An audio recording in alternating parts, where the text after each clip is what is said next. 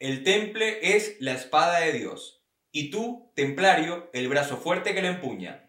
Hoy en Academia de Incrédulos, los Caballeros Templarios.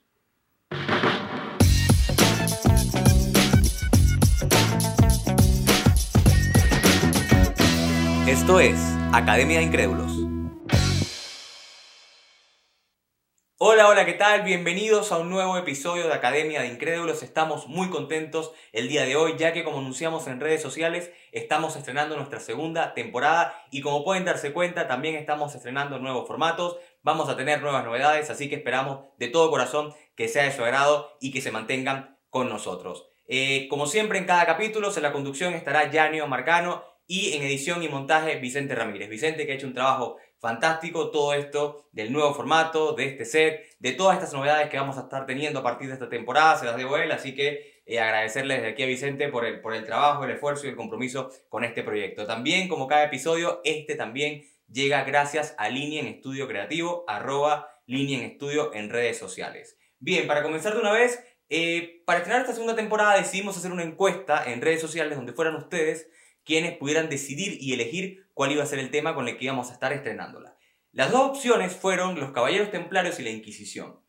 Decidimos colocar estos dos temas para la encuesta porque consideramos que eran temas de los más interesantes y además de los más actuales, aunque si bien son históricos, mantienen realmente una relevancia actual bastante interesante. Así que elegimos estos dos. Eh, fue una votación a través de Instagram, fue durante un día y a pesar de que la Inquisición durante las primeras horas parecía que ganaba, incluso empecé a preparar el tema de la Inquisición, los caballeros templarios remontaron y terminaron ganando, así que, como dije también en redes sociales, el día de hoy vamos a estar teniendo la historia de los caballeros templarios. Como dije hace un momento, los caballeros templarios son una de las historias más interesantes que podemos encontrar, valga la redundancia, dentro de la historia universal, no solamente por la importancia que tuvo en su época, sino por la relevancia que mantiene aún en nuestro mundo. Es impresionante cuando uno va a una librería la cantidad de textos que podemos encontrar acerca de los templarios, Netflix saca, saca series acerca de los templarios, Hollywood saca películas acerca de ellos, así que realmente es un tema que no pierde vigencia. Y en lo personal también para mí es un tema muy importante, ya que para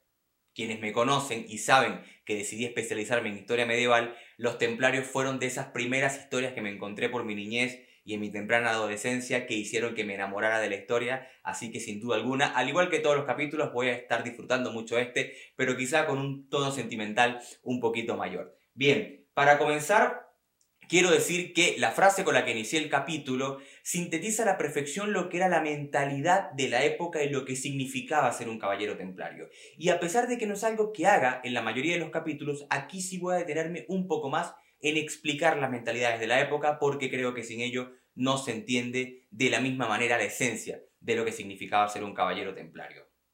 Para comenzar, como siempre, vamos a poner en contexto y quiero explicar tres cosas. La primera es la situación de Europa para este momento. Nos encontramos en plena Edad Media. Estamos en el cenit del milenio medieval, en las postrimerías del siglo XI, comienzo del siglo XII, y es un momento donde Europa ya superó los ataques y las incursiones vikingas. Si alguno de ustedes ha visto la serie de Vikings en Netflix, donde esto queda resumido a la perfección, sabrá de qué hablo. Y también eh, el mundo cristiano europeo ha superado eh, la presencia musulmana, sobre todo en tierras españolas y del sur de Italia. Por lo tanto, ¿cuál es la sensación del cristianismo en este momento? Bueno, ya expulsamos a los intrusos, los invasores, los infieles, como se les llamaba en ese momento, de nuestras tierras, ahora es momento de recuperar las tierras que fueron importantes en la vida de Jesucristo, que para ese momento de la historia se le conocía como Tierra Santa, todavía se le conoce como Tierra Santa, y ese era más o menos el empeño y el énfasis que ponía el cristianismo en, ese, en este momento de la historia. Lo otro que quiero mencionar es qué fueron las cruzadas. Obviamente vamos a tener un episodio acerca de las cruzadas, muy probablemente eh, hagamos un episodio por cada cruzada para que se entienda mejor, pero hoy me voy a limitar a decir que las cruzadas fueron campañas militares que surgen de este interés de recuperar Tierra Santa por parte de los cristianos, que fueron lanzados desde Europa hacia Tierra Santa para arrebatar estos santos lugares que permanecían en manos de los musulmanes. Y duraron aproximadamente unos 100-150 años. Y lo último que quiero destacar, que lo dije hace un momento, son las mentalidades de la época. Y aquí quiero hacer una, una reflexión. Siempre las dejo para el final, pero aquí la quiero hacer antes.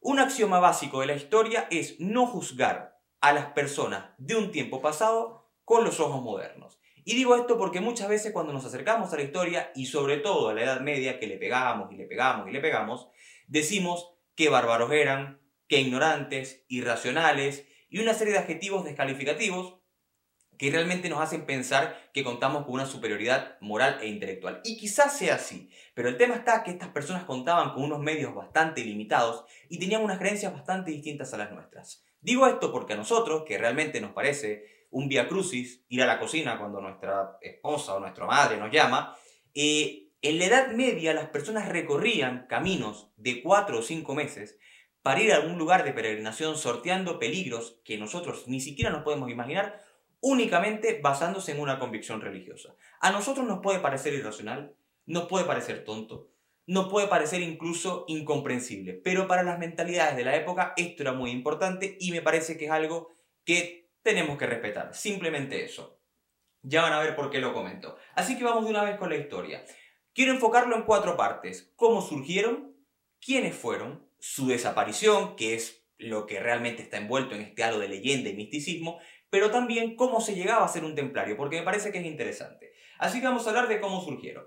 Hablé de las cruzadas. Luego de la primera cruzada, cuando los cristianos arrebatan estos santos lugares a los musulmanes, se presentó una disyuntiva. ¿Por qué? Porque cuando nos imaginamos hoy a Oriente Medio, lo vemos como un enclave de tierras donde la mayoría de los países, en aquel momento reinos o taifas, eh, practicaban la religión del Islam al igual que el día de hoy. Entonces, para los cristianos, para los cristianos de la cruzada, era realmente un reto mantener esos territorios que habían conquistado, porque después de conquistados, muchos de ellos regresaban a Europa con sus familias y claro, quedaba todo esto desprovisto y a merced de que los musulmanes lo volvieran a conquistar. Entonces, eh, vista esta situación, va a aparecer un noble de segunda categoría llamado Hugo de Paynes, que se va a presentar ante el rey cristiano de Jerusalén para el momento que se llamaba Balduino II.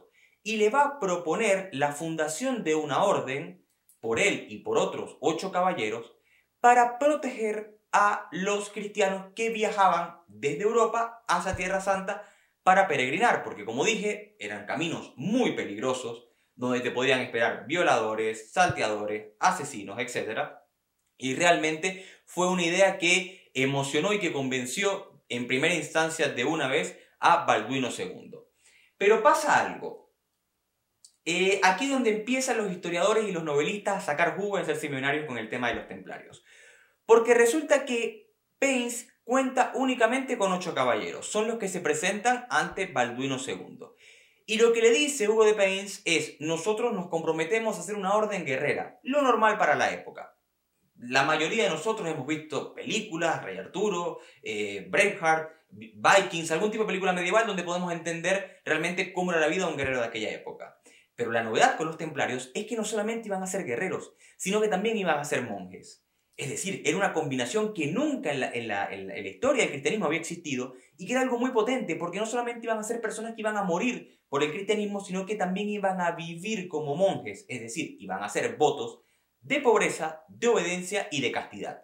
Esto también interesó mucho a la iglesia, ya que generalmente el comportamiento de los que únicamente eran guerreros era un comportamiento muy poco cristiano. Eran borrachones, eran a veces hasta violadores, eran personas con una conducta bastante dudosa y el hecho de que se comprometieran a ser monjes a la iglesia la convenció y principalmente en ese momento al rey Balduino II de que era una excelente idea.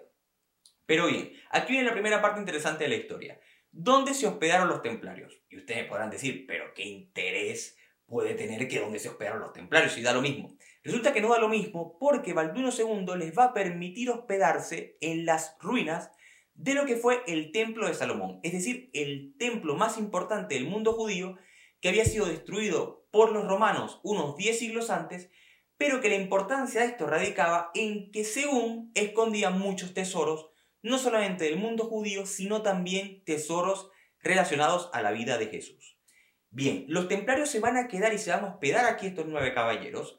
Y durante 10 años lo que van a hacer es realizar excavaciones e investigaciones y cavar túneles para encontrar un supuesto tesoro. No protegieron a nadie, no cuidaron ningún camino, no eh, se, preocuparon porque los cristianos pudieran eh, peregrinar de forma segura a Jerusalén, sino que los primeros 10 años, desde 1118 hasta 1128, se ocuparon únicamente de realizar excavaciones y túneles buscando este tesoro. Ahora ustedes se preguntarán, ¿y qué buscaban? Es uno de los primeros enigmas en la historia de los templarios. ¿Por qué? Porque mucha gente dice que buscaban el arca de la alianza, un objeto del mundo judío. Otros decían que buscaban la cabeza de Juan el Bautista, quienes hayan eh, escuchado historias bíblicas sabrán de que Juan el Bautista fue decapitado, y se suponía que eh, la cabeza de Juan el Bautista contaba con poderes curativos, así que esa también era una posibilidad. También se decía que buscaban el famoso Santo Grial, el Santo Grial del que por supuesto tendremos un capítulo, pero que hoy nos limitaremos a decir que para aquella época mucha gente pensaba que podía ser o un plato o una copa que Jesús había usado en la última cena. Y hay una última hipótesis, que es de la cual se sirvió Dan Brown en su película El Código da Vinci y en su libro, que según los templarios buscaban el santo grial, pero el santo grial no era en latín sangrial, sino sangrial, es decir, sangre real. Y lo que buscaban los templarios eran documentos que probaran un supuesto linaje eh, desconocido de Jesús con María Magdalena. Ninguna de estas cosas se han podido probar, así que lo que buscaron, y no sabemos si encontraron los templarios, es un enigma. Pero lo cierto es que para el año 1129 eh, los templarios deciden que es momento de que hay que crecer. ¿Por qué? Porque para el momento todavía seguían siendo nueve caballeros. Y van a pedir a la iglesia, a través del Papa Honorio II, que convoquen a un concilio, es decir, a una reunión de todos los obispos del mundo cristiano, para legitimar su existencia. Es decir, los templarios ya no les bastaba con que el rey de Jerusalén le dijera, por mí está perfecto, pueden hacer lo que quieran hacer, sino que ahora querían que la Iglesia Católica legitimara su existencia. Esto es un hecho sin precedentes porque a pesar de que hubo centenares de concilios en la Iglesia Católica, la historia de la Iglesia Católica, es muy raro que haya habido uno única y expresamente para legitimar y confirmar la existencia de una orden como la de los templarios. Y esto viene a avivar nuevamente las sospechas, las hipótesis de que los templarios pudieron encontrar algo durante esos primeros nueve años con lo cual pudieran chantajear a la Iglesia Católica y obligarles a realizar ese concilio. Lo cierto fue que el concilio se realizó en 1129 en Troyes, cerca de donde era Hugo de Paynes, y contó con el padrinazgo de Bernardo de Claraval, un, sacerdote muy famoso de la época, que apadrinó a estos caballeros templarios. En ese momento el Papa Honorio II decide reconocer a los templarios como una orden oficial y es cuando les permite vestirse con el manto blanco y la famosa cruz roja de Malta o cruz de Paté, que es la vestimenta con la cual los templarios han pasado a la historia. Esta es la primera etapa de la orden. Y aquí es donde quiero decir cómo se llegaba a ser un caballero templario. No creo que muchos de nosotros tengamos el interés de ser templarios ni de haber vivido en aquella época para ser templarios, porque ya con esto que les digo de los tres votos de pobreza, castidad y obediencia, me imagino que muchos nos echamos para atrás. Pero había muchas personas que sí estaban interesados en esto. Y básicamente, además de estos tres votos, el que quería ser un caballero templario tenía que comprometerse a cumplir premisas militares como el hecho de jamás poder retirarse de una batalla y el hecho de nunca, pero nunca, dejar a sus hermanos aun y cuando la diferencia en combate fuera de 3 a 1. Es decir, desde el momento en el que te convertías en templario, dabas la vida por la orden y tenías que morir en batalla. Además de esto, renunciabas a cualquier tipo de posesión o bien material. Y ustedes podrán decir, bueno, me imagino que los templarios estaban como locos aceptando gente porque ¿quién querría cumplir esto? Y la verdad es que fueron miles y miles de europeos, sobre todo franceses e ingleses, quienes decidieron unirse a la orden de los templarios. Así que vamos a pasar a la segunda parte de la historia. Bien, hacia el año 1150-1180, la realidad del cristianismo en Tierra Santa empieza a cambiar, porque los cristianos, como mencioné, era realmente muy difícil que mantuvieran esos enclaves políticos y militares rodeados de territorios musulmanes, así que van a empezar a perder y a perder cada vez más territorios. Y estos templarios iban a estar involucrados en estas derrotas.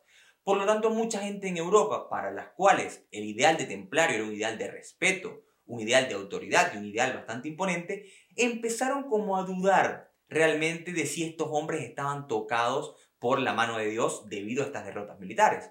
Hacia el año 1187 los cristianos van a perder por última vez Jerusalén, nunca más la recuperaron, en la batalla de los cuernos de Hattin, y hacia el año 1291 son expulsados los templarios por completo de Tierra Santa. Tuvieron que irse a Europa nuevamente. ¿Y cuál era la situación en Europa de estos caballeros? Después del concilio de 1129, sucedió que la iglesia, y esto nuevamente ha suscitado muchísimas hipótesis y teorías, se dio a los templarios un beneficio sin precedentes, y era la posibilidad de comerciar con dinero, con intereses. ¿Por qué digo esto? Porque para el momento, para toda la Edad Media, estaba prohibido el hecho de prestar dinero con intereses porque Jesús había prohibido explícitamente esto llamándolo usura. Sin embargo, la iglesia le permitió esto a los templarios y estos templarios prestaban incluso con un 10% de interés, lo que no es nada, no es, no es poco, es un monto considerable. Bien, a raíz de esto, en Europa los templarios empezaron a amasar una fortuna bastante, pero bastante considerable y se convirtieron en las estrellas de la época. Ser un caballero templario en la Europa medieval era lo que podríamos considerar hoy ser Kim Kardashian o ser Cristiano Ronaldo. Un poquito más religiosos, por supuesto, un poquito menos vanidosos, pero con ese nivel de popularidad. Los templarios se convirtieron no solamente en, ciudadanos millonarios, sino que también se convirtieron en prestamistas de reyes y de papas. Algo impresionante. Pensemos de que apenas esto que les estoy mencionando es hace el año más o menos 1250, Así que pensemos que para 1119, cuando apenas surge la orden, han pasado unos 130 años y los templarios se convierten en las personalidades más influyentes, más poderosas y más ricas de toda Europa. Lógicamente esto no gustó a todo el mundo, porque como mencioné, se supone que ellos renunciaban a todo tipo de posesión y de bienes materiales y cumplían un voto de pobreza. Entonces esto era un poquito contradictorio. Y no solamente molestó a muchas personas del pueblo llano, a muchas personas comunes, que vieron esto como una muestra de hipocresía, sino que molestó también a muchos reyes y a muchos papas y al papa de la época que vieron en esto una amenaza a su poder, porque los templarios se estaban convirtiendo en un estado dentro de los estados, ¿ya? Entonces, ¿qué es lo que va a suceder? Que hay para este momento, hacia el año 1307, el rey de Francia es Felipe IV llamado el Hermoso, ¿ok? Imagínate, imagínense lo que es pasar la historia como el Hermoso, una cosa que debe ser espectacular. Bueno, Felipe IV pasó la historia como el hermoso y es uno de los reyes más famosos de la historia de Francia. ¿Qué pasó? Que Felipe IV era deudor, le debía dinero a los templarios y le debía una cantidad de plata considerable. Va a organizar un complot con el papa de la época, con el papa Clemente, para tenderle una trampa a los templarios. Felipe IV el Hermoso dijo, yo no tengo con qué pagar, yo no puedo pagar, y le preguntó al papa, ¿tú puedes pagar? Y el papa le dijo, tampoco puedo pagar. ¿Qué es lo que podemos hacer? Tenemos todavía la autoridad de la influencia para tender una trampa a los templarios. Y resulta que el viernes 13 de octubre de 1307, de aquí viene la historia del viernes 13, es viernes 13, no es martes 13, no sé de dónde salió el martes 13, es viernes 13 por los templarios. El viernes 13 de octubre de 1307, Felipe el Hermoso envía misivas a todos sus soldados donde les insta a apresar al amanecer a todos los caballeros templarios. Resulta que muchos de ellos, teniendo la influencia que tenían, se enteran de este complot y escaparon con el tesoro que tenían en Francia. Recordemos que les dije que habían avanzado una fortuna considerable y la sede oficial del temple estaba en Francia, así que muchos de ellos escaparon esa noche. Pero otros sí fueron apresados esa mañana, el viernes 13 de 1307, entre ellos el gran maestre, el líder de la orden, llamado Jacques de Mola, que va a ser un personaje importante en un par de minutos. Bien, en este momento va a comenzar lo que se llamó el proceso templario, que fue un proceso jurídico que aún se enseña en muchas universidades de Europa, donde se acusó a los templarios de una serie de delitos religiosos para confiscarles sus bienes que hoy en día resultan bastante inverosímiles. Es decir, personas que a pesar de que sus ideales de pobreza hayan mutado un poquito, eran personas realmente religiosas, se les acusó de cosas como defecar en una hostia, escupir un crucifijo, orinarse en una cruz, así que realmente eran cosas bastante difíciles de comprender. Pero hay una de ellas, hay una acusación que es muy famosa, y es la acusación de adoración a algo llamado Baphomet. Hasta hoy, 700 años después, nadie sabe qué es Baphomet. Pero un estudioso, hay muchas personas que consideraron Baphomet como la cabeza de Juan el Bautista, otros asociaron a Baphomet como Mohammed, es decir, que los templarios durante el tiempo que habían estado en Tierra Santa se habían convertido al Islam. Pero hay un estudioso hacia el año de 1980, hace poco, llamado Hugh Schonfield, que a través de un eh, código de, análisis de textos bíblicos, va a decir que la palabra Baphomet, basado en este, en este método, lo que va a decir es Sofía. Y ustedes me dirán, ¿Sofía qué? ¿Sofía Loren? ¿Sofía qué? No. Sofía es el nombre de la diosa de la sabiduría en el mundo antiguo, en el mundo griego. Y ustedes preguntarán, ¿qué tiene que ver esto con el cristianismo? Resulta que en los primeros tiempos del cristianismo hubo una corriente llamada el gnosticismo, que para ellos María Magdalena realmente tuvo descendencia con Jesús y a través de esta descendencia es eh, como el cristianismo se mantuvo vivo. Y según algunos estudiosos, los templarios eh, pudieron asociar a Baphomet, es decir, a Sofía, con María Magdalena, es decir, una deidad al mismo nivel de Jesucristo. Tampoco lo vamos a poder saber nunca. Nosotros ya hicimos un episodio acerca de María Magdalena que los invito a que lo vean. Está en, nuestra lista de episodios. Así que esto tampoco lo vamos a poder saber. Pero lo que pasó fue que de 1307, cuando los apresan, hasta 1314, todo este proceso estuvo lleno de calumnias y de torturas. Ya en este mundo moderno, contemporáneo, no se puede aceptar un testimonio bajo tortura, pero en aquel momento sí. Entonces, claro, cuando te desgarran una muñeca, cuando te quiebran una rodilla, cuando te quitan una oreja, tú dices que sí, que eres culpable de todo. Y eso fue lo que pasó con los templarios. Resulta que después de haber recogido todas estas confesiones de más que dudosa procedencia, el rey Felipe IV el Hermoso disuelve oficialmente la orden en 1312 y hacia 1314 va a ordenar que 100 templarios sean quemados vivos en la hoguera frente a la Catedral de Notre Dame. Entre ellos, el líder de la orden, Jacques de Molay. Incluso para aquellos que visiten París próximamente, hay una placa conmemorativa cerca de la Catedral de Notre Dame, que sigue cerrada por el incendio, que dice Aquí fue quemado vivo Jacques de Molay, último gran maestre templario. Bien, eh, aquí hay una parte interesantísima de la historia, y es que en el momento en el que está siendo quemado vivo Jacques de Molay, él lanza una maldición. Él tuvo al frente de él en ese momento al Papa, al consejero real de Felipe el Hermoso, llamado Guillermo de Nogaret, que fue pieza fundamental de todo este proceso, y al propio rey Felipe el Hermoso. Y les dice, a ustedes yo les digo que en menos de un año los veré en el tribunal de Dios, diciéndole que en menos de un año los tres estarían muertos. ¿Qué pasó? Algo que a mí me eriza la piel. En menos de un año, el Papa Clemente, Guillermo de Nogaret y Felipe IV el Hermoso estaban muertos. Nunca podremos saber si realmente esta maldición fue efectiva o no, pero no deja de ser uno de estos caprichos de la historia que por lo menos llaman la atención. Y ustedes me preguntan, ya, pero quiero saber ¿Por qué los templarios? Se sigue hablando de los templarios. ¿Qué pasó con los templarios? ¿Y por qué eh, las librerías y en todos lados se sigue hablando de ellos? Bien. Resulta que, como les dije, muchos de ellos escaparon. ¿Y a dónde escaparon? Según se dice, escaparon a Escocia, donde el rey de ese momento era Robert Bruce. Por cierto, hay una película en Netflix de Robert Bruce llamado Legítimo Rey, espectacular. Les recomiendo que vean mi episodio, después vean Braveheart y después vean Legítimo Rey de Robert Bruce, ¿vale? Bien. Entonces, eh, se supone que Robert Bruce los acogió en Escocia y allá en Escocia continuaron con todas sus prácticas y con todos sus rituales y todos sus secretos, incluyendo el tesoro que nunca se encontró. Bien, ¿por qué esto es interesante?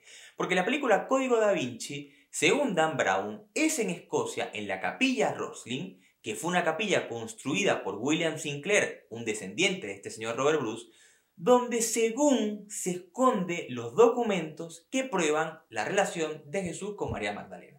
Esto no lo sabemos. Lo que sí sabemos es que esta famosa capilla Rosling es una capilla que fue construida con el mismo diseño del el templo de Salomón. ¿Recuerdan el templo donde se hospedaron los templarios en Jerusalén eh, los primeros años con Balduino II?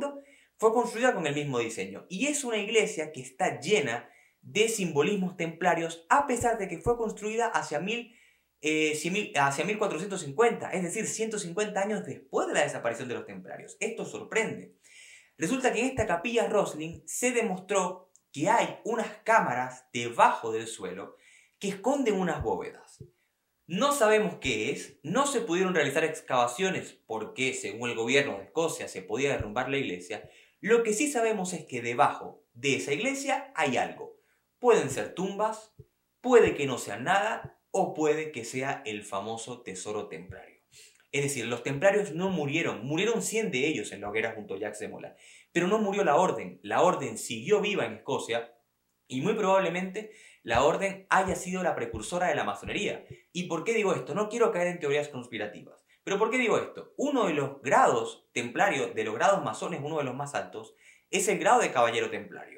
La orden juvenil de los masones es llamada de Molá, por Jacques de Molá, y muchos de los ritos de iniciación de los masones son idénticos a los ritos de iniciación de los templarios. Y aquí viene algo interesante. El señor William Sinclair, que construyó esta iglesia templaria, su familia, 400 años después, fue reconocida como miembro hereditaria por la masonería universal.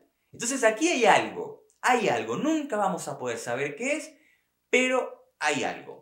La conclusión que podemos sacar de todo esto es que los caballeros templarios fueron un fenómeno innovador para su época y por lo tanto eh, muy popular y que siguen siendo popular hoy en día por todo el halo de misticismo y de enigmas que los ha rodeado. Mi reflexión acerca de todo esto es parecida a la que hice en el episodio de María Magdalena, es que las teorías conspirativas, las novelas y los libros de estilo Código da Vinci están muy bien, siempre y cuando los sigamos analizando como lecturas recreativas. Pero la realidad es que los templarios fueron la fuerza militar y una de las religiosas más potentes de la Edad Media, que marcaron una época, que fueron conocidos por su ferocidad en batalla y por su riqueza como banqueros, y que desaparecieron, o al menos varios de ellos, debido al capricho y al egoísmo de un rey como Felipe IV el Hermoso. Lo demás ya quedará a interpretación de cada quien y es algo que los invito a que sigan investigando cada quien por su cuenta. Espero que les haya gustado este episodio de los Caballeros Templarios. Como siempre les pido y les ruego que si el episodio fue de su agrado y lo siguieron por YouTube, dejen un like, denle al botón de suscribir y si lo siguieron por Spotify, también den seguir. Eh, como siempre, en la descripción del video voy a estar colocando dos eh, recursos audiovisuales, de, documentales y dos recursos bibliográficos eh, para las personas que les interese esto puedan seguir ahondando en la historia de los Caballeros Templarios. Como repito, espero que haya sido de su agrado y nos vemos en un próximo episodio de Academia de Incrédulos. Chao, chao.